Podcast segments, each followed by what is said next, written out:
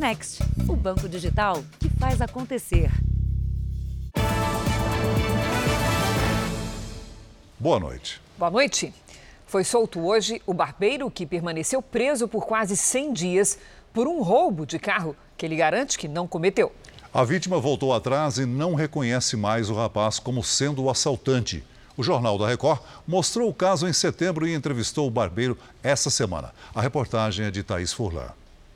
Foi um dia inteiro na porta da penitenciária à espera do filho caçula. Estou emocionada. Não vejo a hora de ele aparecer ali e levar ele para casa. É o Renan. Meu filho. Renan saiu chorando, ansioso por um abraço que não recebia há mais de três meses. Eu também, filho. Falei que ia fazer justiça. Eu falei que ia tirar você. Eu falei. Eu te amo, eu te amo, te amo, te amo. Um pesadelo horrível. Jamais imaginei que um polícia ia fazer isso com uma pessoa que estava dentro do seu trabalho. O Jornal da Record revelou o drama do barbeiro de 27 anos em três reportagens. Ele foi preso pela PM dentro do trabalho em setembro. O rapaz teria sido confundido com um cliente suspeito de roubar um carro. Um policial tirou uma foto de Renan e mandou para a vítima. Eu devia estar nervosa. Me conheceu às vezes nem por motivação dela, assim, dos policiais falar que era eu. Porque não tem como ela me conhecer, sendo que, igual lá na filmagem, tá mostrando que os meninos tá todos encapuzados eu não. Em algumas ocorrências, as vítimas, ainda impactadas pelo crime que sofreram e sob forte pressão, acabam induzidas ao erro ao reconhecer um suspeito. Uma única fotografia tirada por um policial não pode, de acordo com a lei, ser usada para convencer a vítima da culpa de alguém. O barbeiro passou por audiência nesta quinta-feira. Lá, a testemunha fez um novo reconhecimento. Renan foi colocado lado a lado com mais cinco jovens com características semelhantes numa sala. A vítima não identificou nenhum deles como sendo o assaltante. A defesa pediu a liberdade provisória do jovem e o juiz concedeu na hora. O policial que prendeu Renan não compareceu à audiência. O que você achou desse policial não ter ido?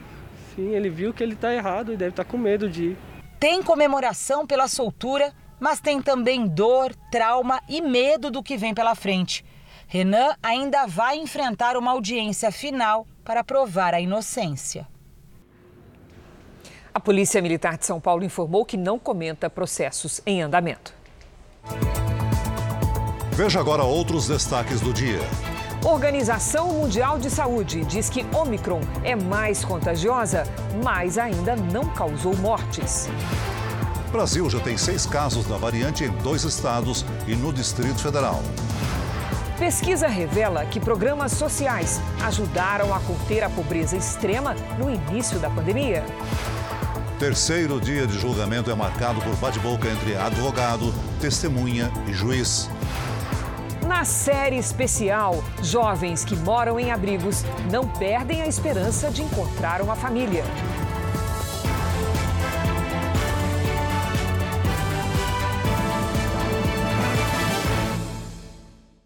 Oferecimento Bradesco. Descubra suas emissões de carbono pelo app.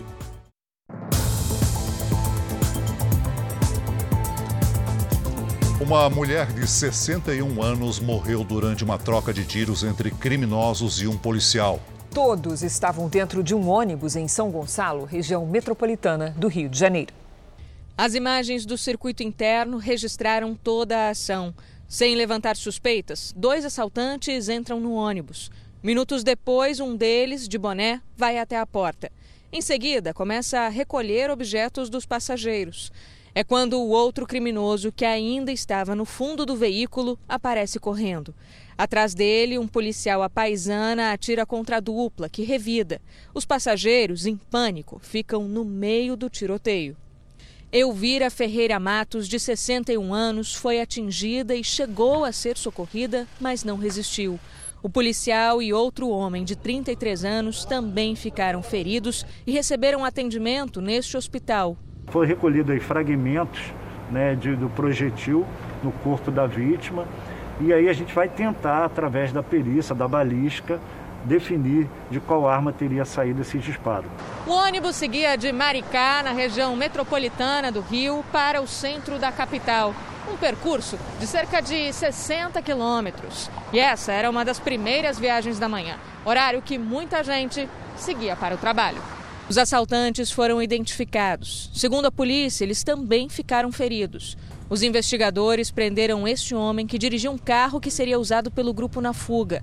Um quarto criminoso é procurado. Só neste ano, 27 idosos foram baleados no Rio de Janeiro. 10 morreram. Porque a gente fica triste, né? Porque a gente é, trabalha para transportar a vida, do início até o final da viagem com segurança. Mas infelizmente isso não aconteceu, a gente fica muito triste porque aconteceu uma vítima e todos nós somos vítimas, né? 24 pessoas foram presas hoje em várias partes do Brasil, suspeitas de envolvimento com pedofilia. A operação é resultado de uma investigação da Polícia Federal em sites obscuros da internet. Mais de 400 agentes participaram da operação de hoje em 20 estados e no Distrito Federal. Além de seis mandados de prisão cumpridos, 18 pessoas foram presas em flagrante. Dois suspeitos não foram encontrados. Todos fazem parte de uma rede criminosa que praticava e divulgava pornografia e abuso sexual infantil na internet. Todo o material estava armazenado em cinco sites da chamada Deep Web, uma espécie de submundo da internet. As investigações começaram em 2016, quando o um homem foi preso no Recife com pornografia infantil. O trabalho contou com a cooperação de forças de segurança de outros países. Em 2019, um homem considerado líder do grupo foi preso em são Paulo. Na casa dele foram encontrados servidores com vídeos e fotos de crianças e adolescentes. Uma das temáticas desses fóruns era abuso sexual de crianças com tortura. Eu nem digo violência, porque transpassa isso, né? Era tortura mesmo, né? É um gosto muito diferente peculiar do padrão dos abusadores sexuais. Então, eram imagens realmente difíceis de ver até para nós que somos acostumados a trabalhar com essa temática. Pelo menos três vítimas desses crimes foram resgatadas pela Polícia Federal nesta sexta-feira. A estimativa da Justiça é de que mais de 1 milhão e 800 mil pessoas em todo o mundo tenham acessado o material apreendido. É, toda pessoa que recebe material de abuso sexual infanto-juvenil e armazena e retransmite está cometendo crime, está fomentando essa prática delituosa, está fomentando o abuso de crianças e adolescentes. Com a variante Omicron já em circulação no Brasil, a dose de reforço contra a Covid se tornou ainda mais importante. São Paulo já aplicou mais de 5 milhões de doses. E a partir de hoje, o intervalo entre a segunda dose e a terceira diminuiu. Para o Emanuel, foi dia de receber a terceira dose e ficar mais tranquilo. Quase dois anos sofrendo, medo danado. E dá mais tranquilidade, né? Graças a Deus. Com o reforço, olha só como a Maria Alzira se sente. Um né? Vacina para mim eu acho que é uma, é uma benção. No estado de São Paulo, o intervalo para receber o reforço passou de cinco para quatro meses depois da aplicação da segunda dose. A antecipação é uma estratégia para tentar reduzir o impacto de um possível aumento no número de casos com a nova variante do coronavírus. Em São Paulo, foram registrados os primeiros três casos no país de pacientes que chegaram do exterior infectados pela Omicron. Hoje, com a antecipação do reforço, houve filas nas unidades de saúde. Quando soube que não precisava mais esperar, a Áurea correu para o posto para tomar a terceira dose. Vim hoje de manhã, deu um problema na fila, fui embora e voltei agora à tarde. Porque a gente estava aguardando com muita expectativa, né? Outros dois casos da Omicron foram confirmados no Distrito Federal. Em visita a São Paulo, o ministro da Saúde, Marcelo Queiroga, disse que 15 milhões de brasileiros já tomaram a dose de reforço e que o sistema de saúde do país está preparado. É uma variante de preocupação, mas não é uma variante de desespero. E o sistema de saúde hoje, com mais de 20 mil leitos de UTI a mais, ele tem condições de dar respostas melhores do que em março de 2020, quando essa pandemia aconteceu. Jornal da Record vai agora ao vivo ao Rio Grande do Sul, porque o estado registrou hoje o primeiro caso da variante Omicron. Quem tem as informações é o repórter Jairo Bastos, que está em Porto Alegre. Boa noite, Jairo. Olá, Cris. Boa noite para você, a todos que nos acompanham. Boa noite, Celso. Trata-se de uma mulher vacinada, moradora de Santa Cruz do Sul, que voltou na última semana de uma viagem à África do Sul. A confirmação foi feita pelo Centro Estadual de Vigilância em Saúde. Um outro caso suspeito no Rio de Janeiro foi descartado também nesta sexta-feira. Com isso, já são seis casos confirmados no Brasil três em São Paulo, dois no Distrito Federal e agora esse no Rio Grande do Sul. Pensando nos riscos da variante Omicron, o Conselho Científico do Consórcio Nordeste recomendou cancelamento das festas de fim de ano e também do carnaval nos estados da região. Cris, Celso. Obrigada, Jairo. De Porto Alegre, vamos ao Rio de Janeiro, porque pelo terceiro dia seguido, a cidade não registrou nenhuma morte em decorrência da Covid-19. Mais um surto de gripe lota as unidades de saúde pública em todo o estado. Quem tem as informações é Pedro Paulo Filho. Pedro Paulo, boa noite. O que é que está sendo feito para controlar esse surto? Oi, Cris, boa noite para você, boa noite a todos. Olha, começou a funcionar hoje aqui na Zona Norte do Rio uma das tendas montadas pela Secretaria Estadual de Saúde. Ela fica bem ao lado de uma unidade de pronto atendimento e vai receber pacientes com sintomas leves da gripe. A previsão é de que pelo menos outras três tendas como essa também sejam montadas aqui no Rio, que é considerado o epicentro da epidemia de influenza A. Agora, os casos mais graves serão encaminhados para as UPAs e hospitais do estado. Cris, Celso. Obrigada, Pedro Paulo. A Organização Mundial da Saúde confirmou que a variante Omicron do coronavírus vai se espalhar pelo planeta. Ela parece ser mais contagiosa, mas até o momento os casos são mais leves. Segundo a OMS, o mundo também está mais preparado para lidar com o problema. O pedido da OMS é de calma. A cientista-chefe da Organização Mundial da Saúde disse que não precisamos entrar em pânico. Mas a organização pede que as fabricantes de vacinas se preparem caso haja necessidade de adaptar as doses contra a nova cepa. Segundo a OMS, a variante Omicron não provocou mortes até agora, mas a mutação parece ser mais contagiosa que as outras versões do coronavírus. Os novos casos na África do Sul aumentaram 300% nos últimos sete dias. Países da Europa reforçaram as restrições para conter o avanço da Omicron pelo continente. A partir de segunda-feira, a Itália vai proibir o acesso dos não vacinados a cinemas, restaurantes e eventos esportivos. A medida já foi anunciada em outros países. A proximidade do Natal e do Ano Novo preocupa as autoridades europeias. O governo português acredita que o número de infectados deve dobrar até o final de dezembro. Aqui na capital Lisboa, as festas de fim de ano foram canceladas, seguindo a mesma decisão de outras cidades portuguesas começam a aparecer os primeiros relatos de transmissão comunitária da variante Omicron ao redor do mundo. Isso quer dizer que já existem infectados que não viajaram ou tiveram contato com alguém que esteve no exterior. Ao menos sete estados norte-americanos registraram casos da mutação. O estado do Havaí confirmou a infecção de um homem não vacinado pela variante. Ele não esteve fora do país nem se reuniu com alguém que viajou. Em Minnesota, as autoridades investigam um paciente que esteve em Nova York. Se confirmado, esse será o segundo caso de transmissão comunitária no país. Além de Havaí e Minnesota, a nova mutação já está presente nos estados da Califórnia, Colorado, Nebraska, Maryland e Nova York. As confirmações acontecem em um momento em que os casos diários de Covid batem recordes nos Estados Unidos. Aqui em Nova York, a alta de registros é de 75% de novembro para cá. As autoridades de saúde pedem que a população se vacine. Além da Omicron, a Delta ainda preocupa e continua se espalhando. Mais de 2 milhões de pessoas foram imunizadas ontem em todo o país, o maior número em seis meses. Veja daqui a pouco o julgamento dos réus da Boate Kiss. Advogado discute com o juiz e quase é retirado do plenário. E na série especial, a esperança de adoção de milhares de crianças e adolescentes que vivem em abrigos.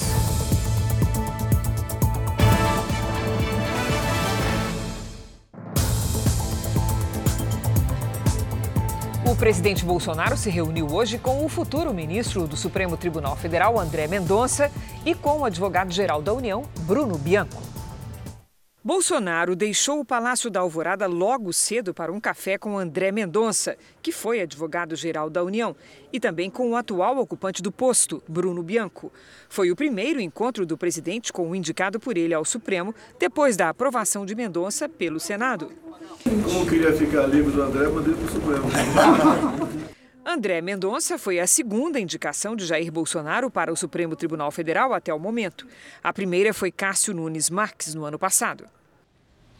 O governo pretende pagar o Auxílio Brasil de 400 reais já a partir desse mês de dezembro. A proposta de emenda constitucional dos precatórios, que possibilita o pagamento do benefício neste valor, foi modificada pelo Senado e precisará voltar à Câmara. A ideia dos governistas é já promulgar uma parte do texto e discutir novamente apenas os pontos em que houve alterações. O presidente da Câmara, Arthur Lira, defende que os trechos já aprovados tanto pela Câmara quanto pelo Senado passem a valer. O ministro da Cidadania, João Roma, garante que os 400 reais do Auxílio Brasil começam a ser pagos já neste mês. É o mesmo entendimento do relator da PEC dos precatórios na Câmara. Com a promulgação da parte em que houve a concordância, dá para se garantir o pagamento do Auxílio Brasil já agora em dezembro durante todo o ano que vem. Entre os trechos que poderiam ser oficializados agora estão os dois que aumentam os recursos do programa social. Um deles é o que altera o cálculo do teto de gastos, ou seja, que aumenta o total de despesas que o governo pode ter.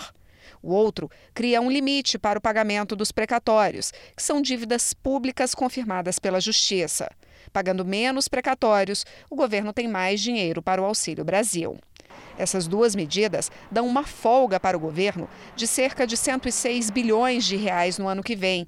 Deste valor, 51 bilhões devem ser usados exclusivamente para o programa social. Os artigos que foram votados em dois turnos na Câmara, dois turnos no Senado, podem ser promulgados e os textos adicionados ou alterados retornam à Câmara, vão à Comissão de Justiça para Admissibilidade, vão à Comissão Especial por domínio 10 sessões e depois podem ser votados na Câmara dos Deputados. Agora a decisão está nas mãos dos presidentes da Câmara e do Senado.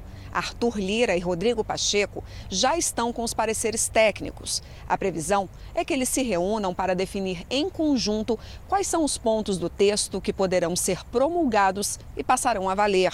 Como vários pontos foram modificados e amarrados uns aos outros, ainda há indefinição de como ficará o texto final. Vamos agora com a opinião de Augusto Nunes. Boa noite, Augusto. Boa noite, Cris. Boa noite, Celso. Boa noite a você que nos acompanha. O noticiário jornalístico vem tratando diariamente da PEC dos precatórios como se todos soubessem o que é uma PEC e o que é precatório.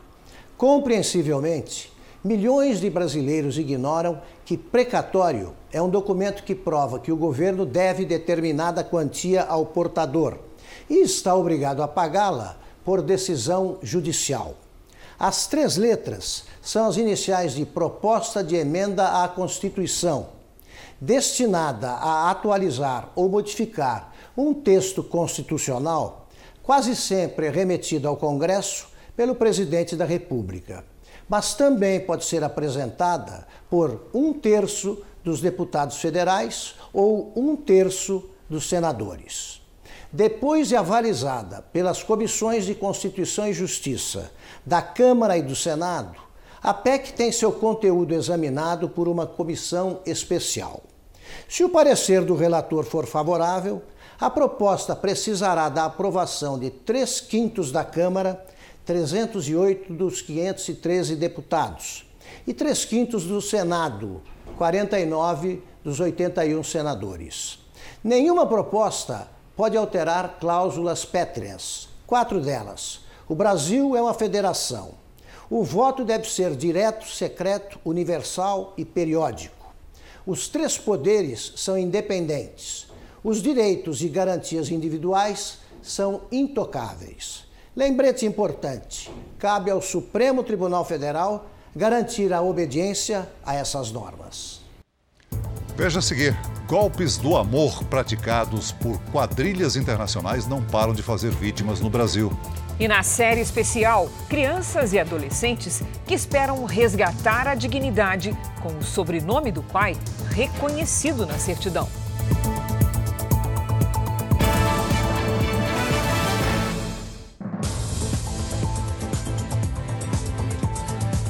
Homem estrangeiro e sedutor se aproxima de mulheres em aplicativos de relacionamento. Logo, oferece uma proposta de investimento. Esse é mais um golpe organizado por quadrilhas internacionais que tem feito vítimas em todo o Brasil. Primeiro veio um elogio na foto publicada em um aplicativo de relacionamentos. Logo, a mulher que não quer se identificar se encantou com o homem e trocou telefone e fotos. Muito educado, muito gentil, muito envolvente. A brasileira acreditava se tratar de Steve, um australiano de Melbourne. Alto, olhos claros, um professor de finanças. Inteligente, um inglês perfeito. Foi o homem quem a guiou até um site que imitava o da Bolsa de Valores de Nova York. O lucro na primeira operação fez a brasileira confiar ainda mais no amigo estrangeiro. Você se sentiu envolvida ou não? Sim, claro. Me senti envolvida, com certeza. Quando se deu conta, ela tinha perdido o equivalente a 200 mil reais.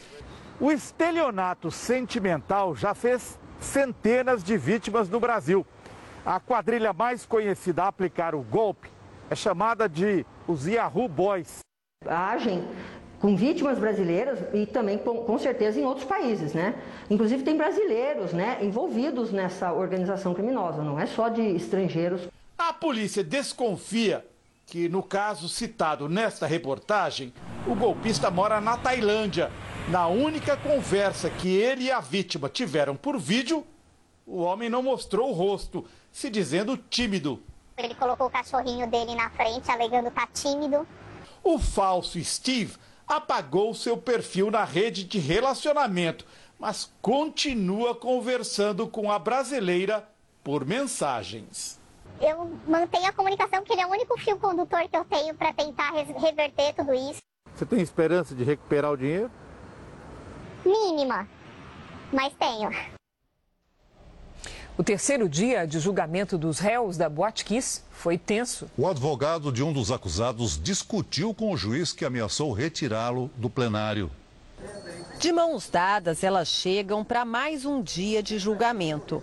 Madalena e Suzana se conheceram no tribunal, mas compartilham a dor dos que perderam os filhos no incêndio da Boate Kiss. Agora tu está tendo conhecimento do que teve, que, que aconteceu está doendo bastante, mas nada, nada como a dor que nós tivemos na perda deles, né?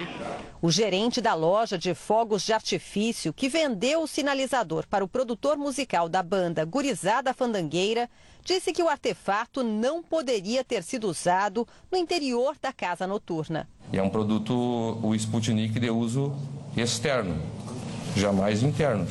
Durante o depoimento da testemunha, houve discussão com o advogado de defesa de um dos réus e o juiz Orlando Fatini Neto interveio. No que isso é relevante na sua pergunta? Ah, tem que responder. É. Não vou responder. Silêncio. Daniel. E agora vai, vai querer ingerir a defesa, Silêncio? Mas. Tem que responder, velho. Não sou obrigado. Calma, calma. Segundo a ser ouvido foi um funcionário da empresa de extintores de incêndio fornecedora da Kiss. Janderson Machado da Silva confirmou que a empresa fazia a reposição do equipamento na boate uma vez por ano, mas não soube dizer a data da última recarga antes do incêndio. Sobreviventes contaram que o extintor próximo ao palco estava vazio. Se aquele extintor ali tivesse sido é, acionado, ele teria condições de conter ou retardar aquele fogo que estava ali, pela sua experiência? Retardar. Janderson seria mais uma testemunha de acusação. Mas como a filha dele fez uma publicação nas redes sociais torcendo pela condenação dos réus, a defesa pediu que ele não fosse ouvido nesta condição. O argumento é que haveria predisposição da testemunha para condenar os acusados. O juiz decidiu ouvi-lo como informante, sem o peso da acusação.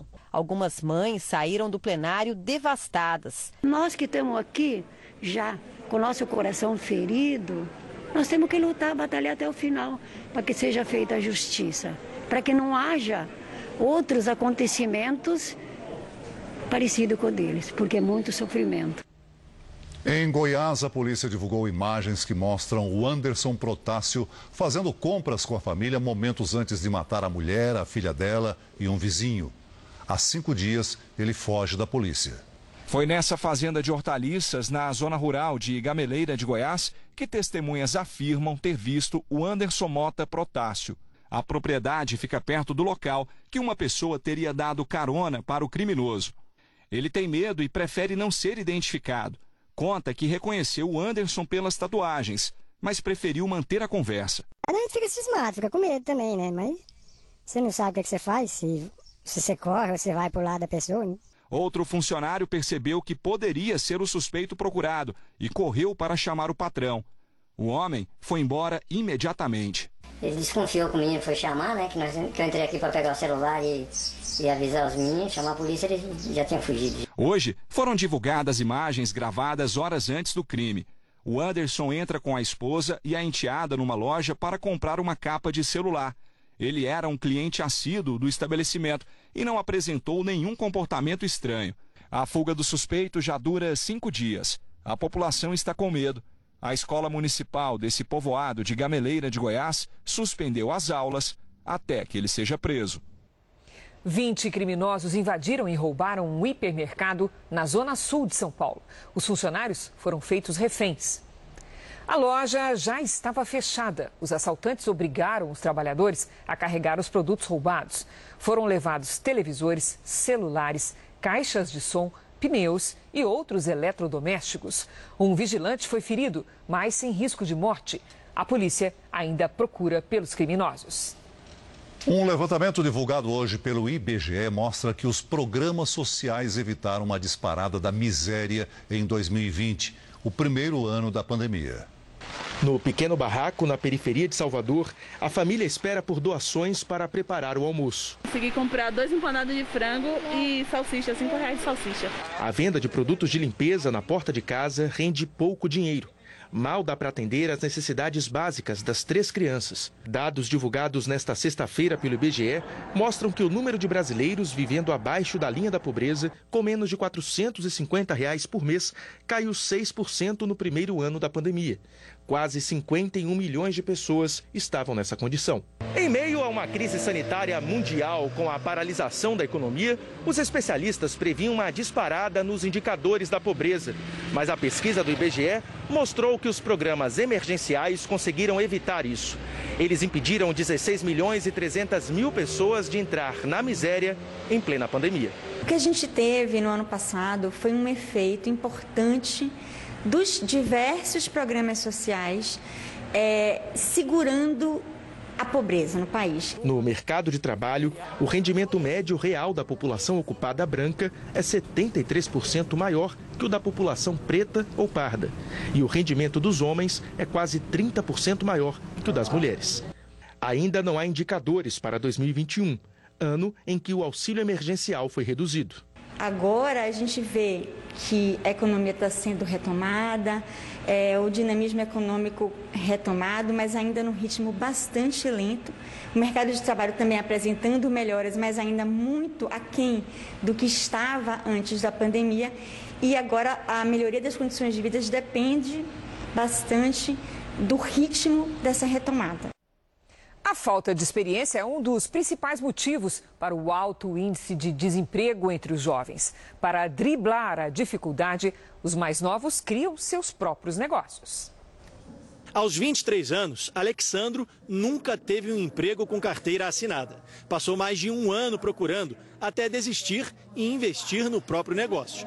Fui atrás de outro meio porque o mercado de trabalho não, não, não viu talento em mim. Dados do IBGE revelam que a situação dos jovens no mercado de trabalho não é das melhores. Segundo a pesquisa, a taxa de desemprego para quem tem entre 18 e 24 anos ficou em 25,7% no terceiro trimestre do ano, mais do que o dobro da taxa média geral da população. Mas o problema é maior entre os jovens de 14 a 17 anos, 40,4%. Pela legislação, a idade para começar a trabalhar é de 16 anos, mas maiores de 14 podem exercer funções como aprendizes. Os números do IBGE mostram que os menores de 18 anos enfrentam mais dificuldades para conseguir emprego no momento atual. O principal motivo é a falta de experiência. Com a crise econômica, a oferta de vagas é menor do que a procura, uma matemática que deixa os jovens cada vez mais distantes do mercado de trabalho. Aqueles que têm mais experiência para conseguir sua vaga de trabalho estão aceitando receber menos para conseguir trabalhar. Então você tem um deslocamento de todos os salários para menos. Quem acaba sobrando é quem tem menor experiência. A pesquisa ainda mostra que a taxa de desemprego é menor entre a faixa etária mais produtiva, mas que ainda tem pouca experiência. Entre 40 e 59 anos, esse índice é bem menor. 8,2%. Já na faixa dos mais experientes, o desemprego se manteve estável em 5,4%. Na periferia de São Paulo, um curso ajuda quem quer aprender o próprio negócio no ramo da beleza capilar. Quando saiu da detenção para menores infratores, Matheus investiu na carreira de cabeleireiro. Foi difícil conseguir emprego, então abriu o próprio negócio e virou exemplo na comunidade. A carteira assinada deixou de ser um sonho de consumo. Tô querendo já colocar uma geladeirinha, né? Aqui, mudar, colocar mais algumas luzes aqui. A produção industrial caiu 0,6% no Brasil entre setembro e outubro. É a quinta queda seguida do indicador. Mas no consolidado do ano, o número é positivo, está em 5,7%. Agora veja esta comparação. A produção industrial hoje é 4,1% menor do que em fevereiro de 2020, o último mês antes do início da pandemia. Esses números são do IBGE. O relator da reforma do imposto de renda no Senado vai propor que o projeto seja arquivado. Nós vamos até Brasília falar com Nathalie Machado. Boa noite, Nathalie. O que isso significa? Oi, Celso, boa noite, boa noite, Cris, boa noite a todos. Isso significa que se, os senadores concordarem com o relator, o projeto será arquivado e automaticamente também fica sem a votação. O senador Ângelo Coronel, do PSD da Bahia, disse que a proposta não agrada a maioria dos brasileiros e acredita ser necessária a elaboração de um outro projeto. A reforma do IR já foi aprovada pela Câmara dos Deputados e contou com a articulação direta do ministro da Economia, Paulo Guedes. Entre outras medidas, prevê a mudança na taxa de isenção para contribuintes com renda de até R$ 2.500. Hoje, não pagam impostos quem ganham até R$ 1.903,80. Em referência à declaração do relator, hoje à tarde, o ministro Paulo Guedes participou de um seminário em que ele disse que não acha um ato de inteligência sabotar a reforma do imposto de renda. Agora, hoje também, o ministro Paulo Guedes ele anunciou a troca do secretário da Receita Federal, do, da do, da Receita Federal, me desculpe. E a saída de José Toches deve ser oficializada em breve. Agora, essa saída ela também foi anunciada logo depois, quatro dias depois do anúncio de auditores fiscais de eles terem formalizado reclamações diretas ao secretário. Cris Celso. Obrigado pelas informações, Nathalie. Veja agora os destaques do próximo domingo espetacular. No Domingo Espetacular, histórias de vítimas de stalkers, os chamados perseguidores. A estudante que chegou a mudar de país para fugir do espadrasto. E a policial que atacou o ex-namorado com um canivete. Obcecada pelo rapaz, ela impedia outras mulheres de chegar perto dele. É exclusivo. Roberto Cabrini frente a frente com a jovem que ficou conhecida como a gatinha da Cracolândia. Em uma entrevista tensa num presídio de alta segurança, Lohane Bauer muda a versão e confessa estava envolvida com o tráfico. E faz importantes revelações. Por que eu devo confiar em você? Você está falando a verdade agora. Médico brasileiro desenvolve nos Estados Unidos um tratamento experimental que pode mudar a vida de pacientes com doenças neurológicas. O nosso repórter André Tal revela que tem Parkinson. E a partir de agora, vou quebrar o silêncio sobre algo que há anos eu tenho tentado esconder. E se submete ao tratamento para mostrar os avanços dessa pesquisa. Tá funcionando? É neste domingo. Logo depois, tu canta comigo, Tim. O Rio de Janeiro ganhou hoje um laboratório de redes inteligentes de transmissão e distribuição de energia, as chamadas Smart Grids. O centro foi inaugurado com a presença do, do ministro das Minas e Energia, Bento Albuquerque. O laboratório fica em Nova Iguaçu, na Baixada Fluminense, e terá uma bancada virtual que vai integrar de forma inteligente todos os envolvidos na cadeia de produção e consumo. A ideia é unir quem gera a energia elétrica, quem apenas consome e quem faz as duas coisas. E assim ter uma gestão mais eficiente. No evento, o ministro Bento Albuquerque anunciou que pretende arrecadar 206 bilhões de reais com os leilões de energia até o fim do ano. Um temporal atingiu Belo Horizonte e a região metropolitana hoje à tarde provocou alagamentos. Este carro ficou ilhado embaixo do viaduto. O motorista estava sozinho e conseguiu escapar antes do veículo ficar submerso. A chuva forte, que caiu por duas horas, inundou essa avenida. Vários pontos da cidade ficaram interditados, o que causou trânsito na volta para casa. Enquanto a chuva toma conta do centro-norte do Brasil, o sul, parte do sudeste e do centro-oeste encaram dias quentes e secos. Hora da gente conversar com a Mariana Bispo, saber como é que vai ser o nosso final de semana e também quando é que a chuva volta para estas áreas. Mari, boa noite. A partir de domingo, Cris. Boa noite para você, Celso, a todo mundo que está acompanhando a gente aqui. Mesmo assim, essa chuva não vai ser volumosa. Por enquanto, as nuvens mais carregadas se concentram especialmente entre o Nordeste e o Norte do país. Amanhã o ar seco ganha força, a temperatura sobe e a umidade cai ainda mais no sul e nos estados de São Paulo e Mato Grosso do Sul. Por isso, nada de chuva nestas áreas mais claras do mapa, que pega sul do país, centro-oeste e parte do sudeste. No norte, os ventos úmidos do mar sopram contra o continente e garantem mais um dia com pancadas de chuva a qualquer hora. Chuva isolada também entre Minas Gerais e o Amazonas. Neste sábado, máxima de 31 graus em Porto Alegre, 29 no Rio de Janeiro, faz 35 em Cuiabá, 32 em São Luís e 33 em Boa Vista. Em São Paulo, sábado será de tempo firme, com máxima de 27 graus. No domingo, o dia será de sol, mas a partir do fim da tarde, aí sim, tem chuva, máxima de 28 graus no domingo. Celso.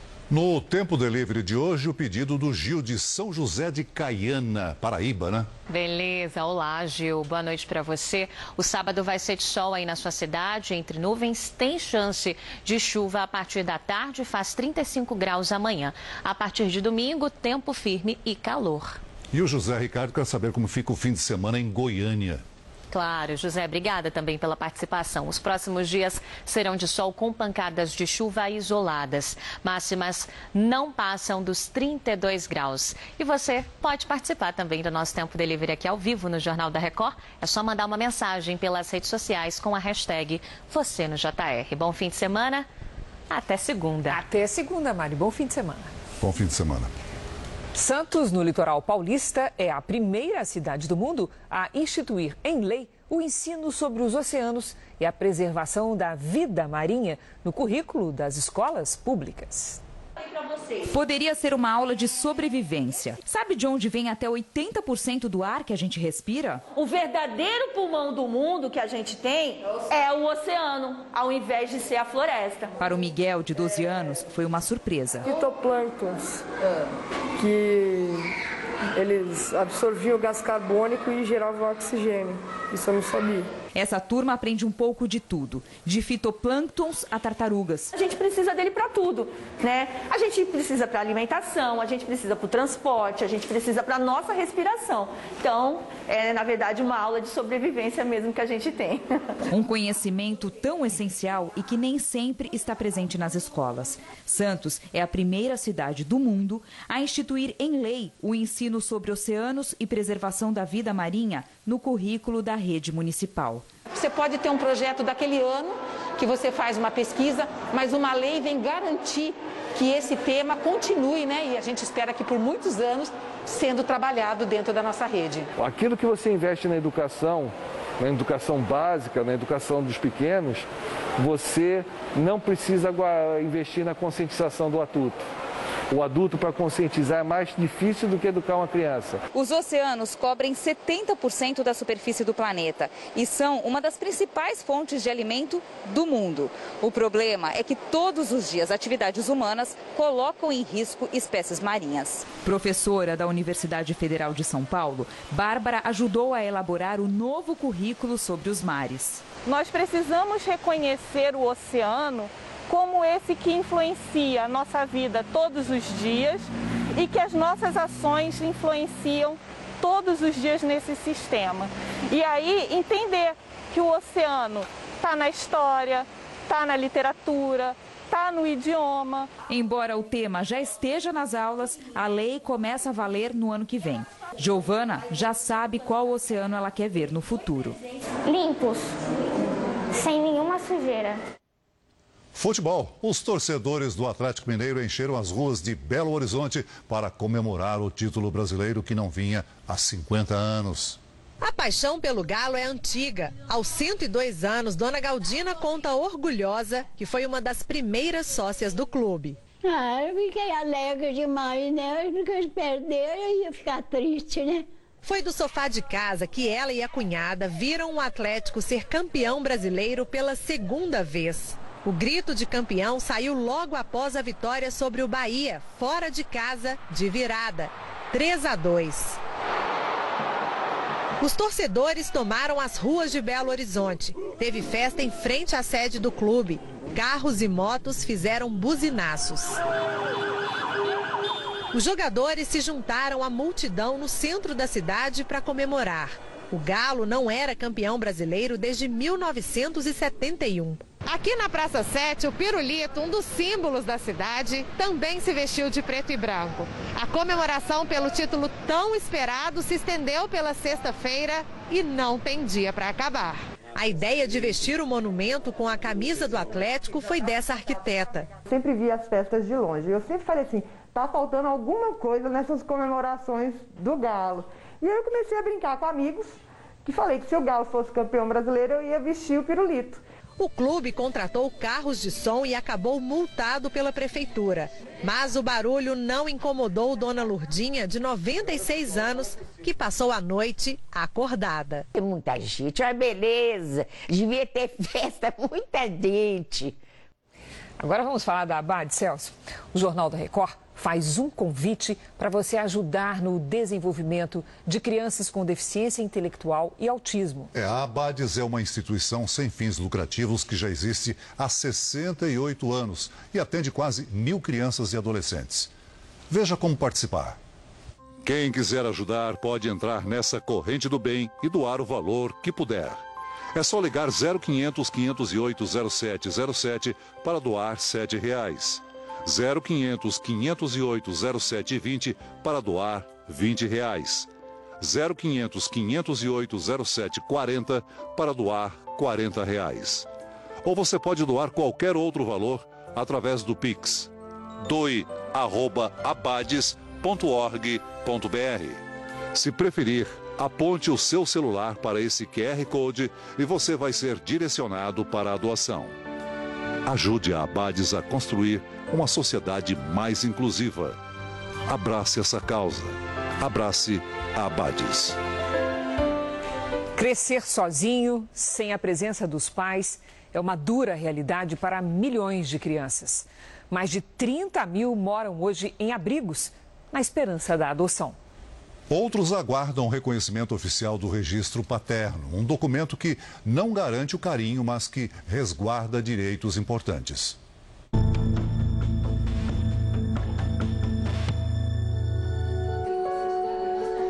Quem sou eu? 5 milhões e meio de crianças fazem essa pergunta no Brasil. De onde vem a família? Quem são os pais? Por que foram abandonadas? Em meio a tantas dúvidas, ainda é preciso buscar forças para superar a dor da ausência. Eu amava minha mãe. Não queria que nada acontecesse com ela. Abandonou. Uns oito para nove anos. Depois disso, a gente nunca mais se viu. E eu sinto muita saudade, muita. Não só deles, mas como do meu irmão. Sinto muita saudade dele. Faz muitos anos que a gente não se vê. A caminhada desta adolescente de 14 anos não foi fácil. Felizmente eu não tive muita sorte na vida. O pai foi assassinado por traficantes quando ela ainda era bebê. A mãe, viciada em crack, abandonou a filha por não conseguir se livrar das drogas. Queria que minha mãe estivesse do meu lado, me motivando, é, me ajudando na, a realizar meu sonho é uma coisa que precisa. Se o pai e a mamãe estão tá do seu lado para te motivar, para estar tá do seu lado no lado bom, ruim. Levada para um abrigo no interior de Minas, só agora ela experimenta os primeiros afagos da família. A avó paterna demonstrou interesse em criar a neta. Triste, né? Porque precisa né, de ter um afago do pai e da mãe, né? Mas já que não está tendo, a gente tem que apoiar, né? Se ela se adaptar, fica aqui. Se não se adaptar, ele falou que busca de volta. Juntas pela primeira vez, as duas querem construir um vínculo afetivo que nunca existiu. E quem sabe, reescrever a história da família. Te amo muito, vó. Ainda vou te dar muito orgulho. Você é diferente do meu pai, da minha mãe. Você é a melhor neta que você vai ter. Te prometo. Assim espero. Por mais preparado que esteja, Nenhum abrigo substitui o acolhimento familiar, ainda mais na infância, o primeiro estágio de sobrevivência sobre o mundo. É a fase da vida em que a criança desenvolve a personalidade, hábitos alimentares, comportamento motor, emocional, funções cognitivas. Ou seja, a forma como vai se relacionar com as pessoas e consigo mesma que eu fiz para ser abandonado? O que, que eu fiz para ser rejeitado? Então, além da ideia de, de abandono, a, a ideia de culpa ela acompanha. Tem transtornos do tipo a própria ansiedade, que a criança fica mais dispersa. Hoje, em todo o Brasil, 31 mil crianças estão acolhidas em unidades como abrigos, 5 mil aptas para a adoção. Alguém que possa encontrar, acolher essa criança, pode dar tanto ou muito mais amor do que essa primeira família. Então, é mudar esse conceito de, do biológico para o afetivo. Acho que essa é a primeira coisa mais importante, né? Porque se eu entender que afetivamente eu faço um laço, eu entendo também que afetivamente eu curo os traços. 2021 deve terminar com um número preocupante. 81 mil crianças só com o nome da mãe nos documentos. É mais que o Maracanã inteiro lotado sem saber de onde veio. Para o reconhecimento espontâneo da paternidade, basta o interessado, a mãe ou o próprio filho, se maior de 18 anos, procurar qualquer cartório de registro civil no país e preencher um formulário. Tudo gratuito. Mas apesar das facilidades da lei, as estatísticas mostram que a cada ano cresce o número de pais que não querem assumir os filhos. Pelo quarto ano consecutivo, o número de crianças sem o nome do pai na certidão de nascimento cresceu. De 5,5% em 2018, aumentou para 5,9%, depois 6% e agora 6,3%. Já o reconhecimento voluntário da paternidade chega ao terceiro ano em queda. Em 2019 foram mais de 35 mil. Um ano depois, quase 24 mil e agora cerca de 13 mil. Quando o pai não assume a criança, a mãe pode entrar na justiça por meio da defensoria pública se não puder pagar um advogado. para se ter a certeza absoluta só com a realização do exame mesmo. Mas se o suposto pai é, se recusa a fazer, a se submeter ao exame, a justiça vai entender que aquela recusa gera a presunção de paternidade. Muito mais do que preencher o vazio do documento, o nome do pai na certidão resguarda direitos e restaura a dignidade. Uma criança sem, sem documentos, né, nem com o nome do pai, nem com o nome da mãe, é uma criança que tem mais direitos violados, né? Porque a, é, a partir da certidão de nascimento é que se viabiliza o acesso ao direito à educação, à saúde, é, à própria assistência social. É o que busca Valcilene. A dona de casa tem gêmeos, um com necessidades especiais. Ela se separou do marido. Ele ficou no Rio.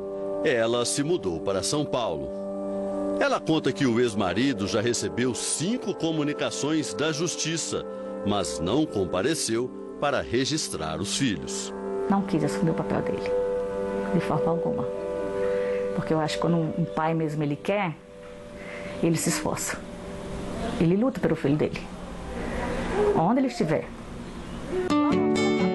Não delegar o próprio sucesso a ninguém foi uma das primeiras lições que a avó ensinou para a neta.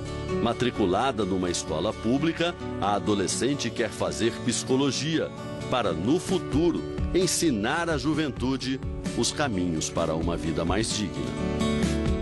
Trabalhar com pensamento, tipo, com trauma, sabe? Outras crianças, adolescentes que sofreram abuso, agressões. Para trabalhar com isso, eu quero ajudar. O Jornal da Record termina aqui. E à meia-noite e meia tem mais Jornal da Record. Fique agora com a Bíblia. Episódio de hoje, o chamado de Abrão. Boa noite, muito obrigada pela sua companhia. Ótimo final de semana para você. Boa noite e até amanhã.